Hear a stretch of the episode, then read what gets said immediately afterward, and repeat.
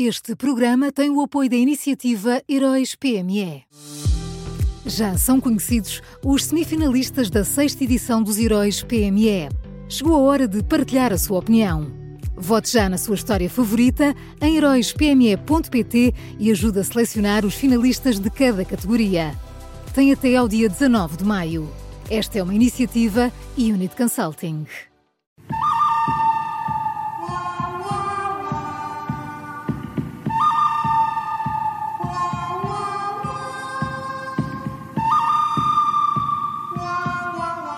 Começa agora uma nova edição do Bom, o Mau e o Vilão da Rádio Observador, sempre com o Miguel Pinheiro. Miguel, bom dia. Bom dia. Bom dia, Miguel. Quem é o bom de hoje? O, o bom de hoje é o Governo, uh, pela preocupação com as contas públicas neste, neste Orçamento do Estado. Uh, é uma preocupação que se mantém apesar da guerra, apesar da inflação e apesar da crise. Uh, durante décadas tivemos que ouvir o PS a evangelizar o povo, a, a partir da oposição, claro, com a cantilena de que, para citar Jorge Sampaio, há mais vida para lá do orçamento, que é como quem diz, há mais vida para lá das contas públicas, e com António Costa isso mudou. Uh, temos Mário Centeno, João Leão, Fernando Medina, e se já tivemos três ministros das Finanças seguidos a porem as contas públicas à frente da demagogia, então é porque a ordem vem de cima, vem do Primeiro-Ministro. Uh, depois da Troika, os portugueses ficaram vacinados contra aqueles que defendem que as contas são para pagar depois e, felizmente, uh, António Costa fi ficou vacinado também. Claro, gato escaldado, não é?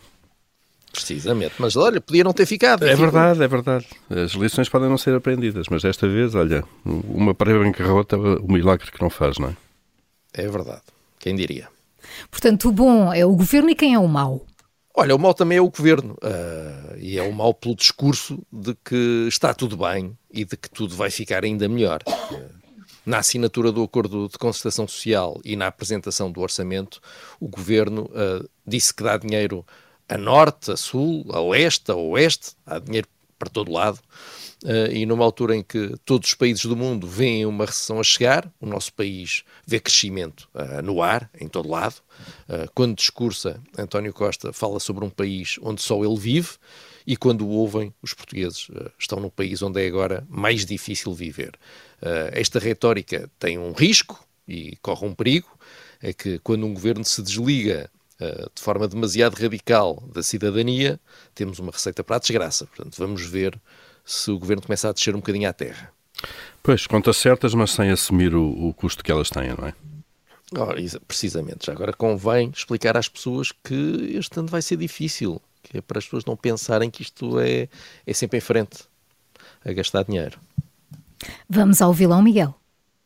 Olha, vamos ao, ao, ao vilão. É um, uma, uma preocupação antiga minha, uh, são os trabalhadores da Transteja. Esta semana temos novidades na Transteja, ou melhor, não temos novidades, temos o mais do mesmo. A empresa que faz a ligação por barco entre Lisboa e a margem sul tem andado de greve em greve, de paralisação em paralisação e de plenário em plenário. Uh, esta semana está a haver mais uma greve. Uh, durante estes cinco dias úteis, ou inúteis para alguns, a Federação do, dos Sindicatos de Transportes e Comunicações quer parar os barcos entre as 7 e as 10 da manhã e entre as 4 e as 7 da tarde, ou seja, quer parar os barcos precisamente naquelas horas em que uh, há mais pessoas uh, que trabalham e que precisam dos barcos para ir para o emprego e para voltarem uh, para casa. quando isto acontece uma vez e outra e outra e outra, quer dizer que o problema já não é do sindicato, o problema é mesmo dos trabalhadores, que não se importam de provocar a degradação da empresa até se chegar a uma situação insustentável e, como eu também lembro sempre, a culpa uh, é do governo. Uh, aliás, eu acho que uh, já chegou a altura do governo pensar que se não consegue gerir de forma eficaz e útil a travessia do Tejo, se calhar o melhor é privatizá-la. Se calhar o melhor é, é, é, é, não se meter nisto. Pois, eh, porque quem paga, obviamente, são as pessoas que não têm o serviço porque pagam, não é? Haver uh, uma, uma, uma. Se abríssemos este negócio e surgisse uma empresa que fizesse, que garantisse que fazia a ligação entre Lisboa e a margem sul todos os dias, sem falhar, eu suspeito que a Transtege ia à falência em menos de um mês. Sem dúvida. Vamos então ao resumo. O bom desta terça-feira é o governo e o mau é também o governo. O vilão de hoje são os trabalhadores da Transtejo. Foram estas as escolhas do Miguel Pinheiro na Rádio Observador e que também pode ouvir a hora quiser em podcast.